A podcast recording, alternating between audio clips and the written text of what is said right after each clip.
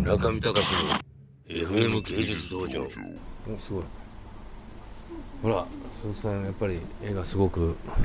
いいつから鈴木さんはこんなに絵が上手くなっちゃったんですかうまくうまくないです僕はえでもあの「もののけ姫」はこうして生まれたあたりからもうすでにすごい絵がうまくないですまああのアニメアニアニアニメーターの、ね、皆さんと一緒にいればもちろんあの相対的にそういうふうに思わ思うかもしれませんけど、いや僕はあのええ宮崎に言われてるんですよええ、動画ぐらいだったらなれるっておすごい すごいそれはすごいじゃないですかそれはそれは素晴らしいいやもう全然絵は僕もう絵はね描かないことにしてるんですよ普段そうですよ本当いにつも書いてらっしゃるじゃないです宮崎の前では僕描かないようにしてるんですよかあそうなんですかえ そうなんですえでもなんかあのえ企画会議とかいろんなところでは結構いやまあね、ええつい描いちゃうんですけれどねでも普段描かないんですこんなん見ていただいたんですかこれいやいやいやもう一応これはね本当にそうなんです よこれこれは開いた時に本当に驚いたんですよ、ね、あそうなんですかまさかこ僕んな僕鈴木さんがなんか指令ですこ事細かにいやこういうところまで NHK の人がね NHK もうやまやっちゃったんですよこれあそうなんですかこれいいでしょ気がつくと知らない間に俺の布団に潜り込んで いる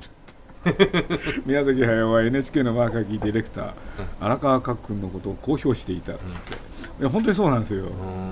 もうねすごこいでもすごいあの番組の最中で怒ってらっしゃいましたよね怒ってますあのね、え実を言うと、ええこれを元にしたね、ええ14時間ビデオっていうのをね今作っておりますのえで、えー、マジですかはい、すごい2年半の取材でしょああその2年半の取材だといろいろやってみるとですね、え最初10時間ぐらいまとめようかなと思ったんですけれどね、えやってみたら14時間になっちゃうえええもののけ姫はこうして生まれたらどれぐらいでしたっけメあイれキがン6グ時間40分ですあれも6時間あるんですかそうなんですえーあじゃああれを上回る上回る超対策策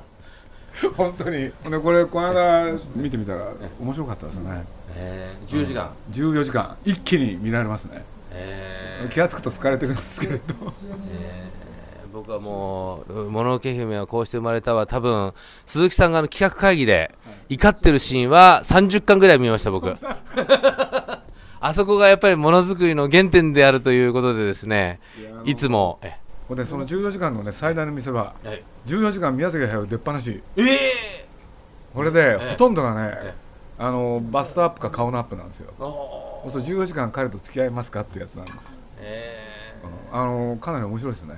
僕はあの宮崎宗宗教のあの あのし宗派のかなり末席を用させていただきますんで延々と見れると思います。村上隆の FM 芸術道場